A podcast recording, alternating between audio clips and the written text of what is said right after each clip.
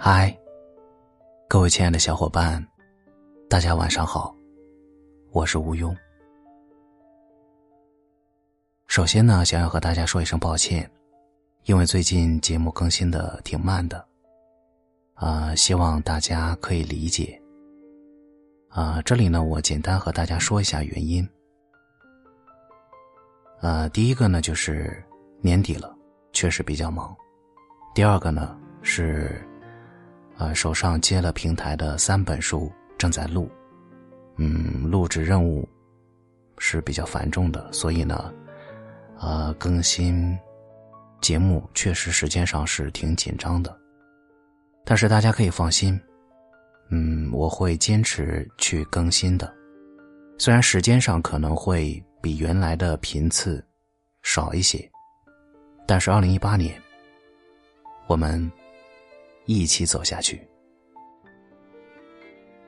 今天想要和大家分享的内容呢，我就不说名字了，大家细细听来。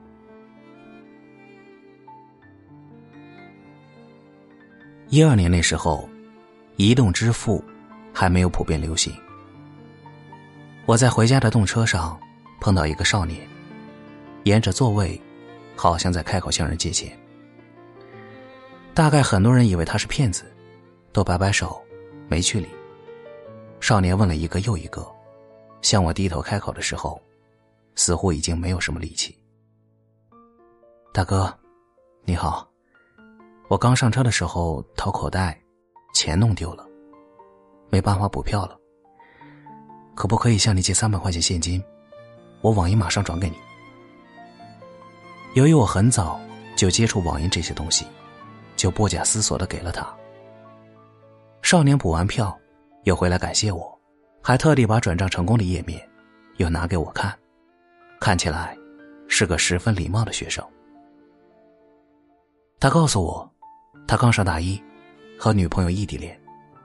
这周末呢，女朋友过生日，所以从宁波坐动车到厦门，但是因为全票都卖完了，只好买了去厦门方向的其中一站。再上车补票。我说这么远，又这么麻烦，怎么不坐飞机？少年摇摇头，因为这周飞机没有特价票，动车也比飞机便宜。我心想，这异地恋真费钱。当时身边正好有空位，我就想让他坐下来。然而少年说，他要去靠窗的地方站着，把一路的景色拍下来。我说：“这路上有什么好拍的？这个车上的角度也不好。”少年笑笑，拿起挂在脖子上的单反说：“这也是生日礼物的一部分，他要放在两个人的相册里。”说完，少年便走到我前方车门口那儿，对着窗外不停倒退的风景，按下快门。期间我醒了睡，睡了又醒，少年始终站在那里，他脸上没有一丝愁容。大概太过认真，连倦容也很浅。我是个拒绝分开、厌弃距离的人。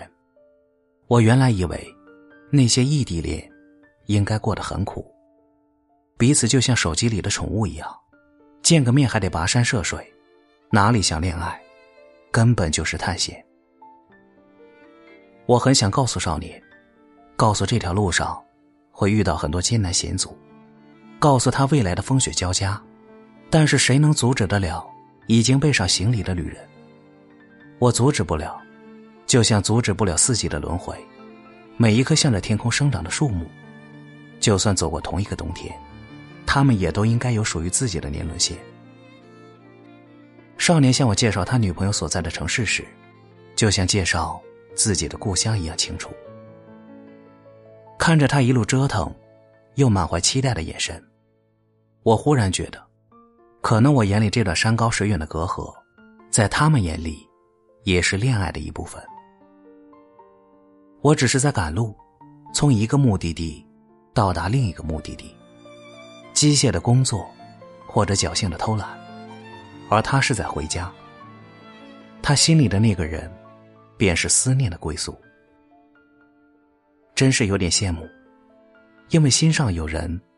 所以看远方都会有轮廓，任凭风景倒退，越退，越看得清最初的爱恋。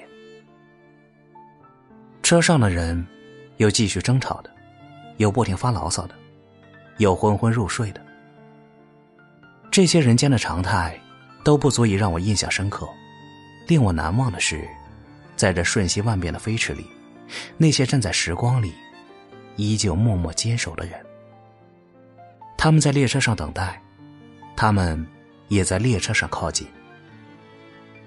他们呀，秘而不宣的演绎着列车上最宁静的浪漫。真好。曾经。我也这么浪漫过。好了，今天的分享就到这里，感谢大家的收听，晚安。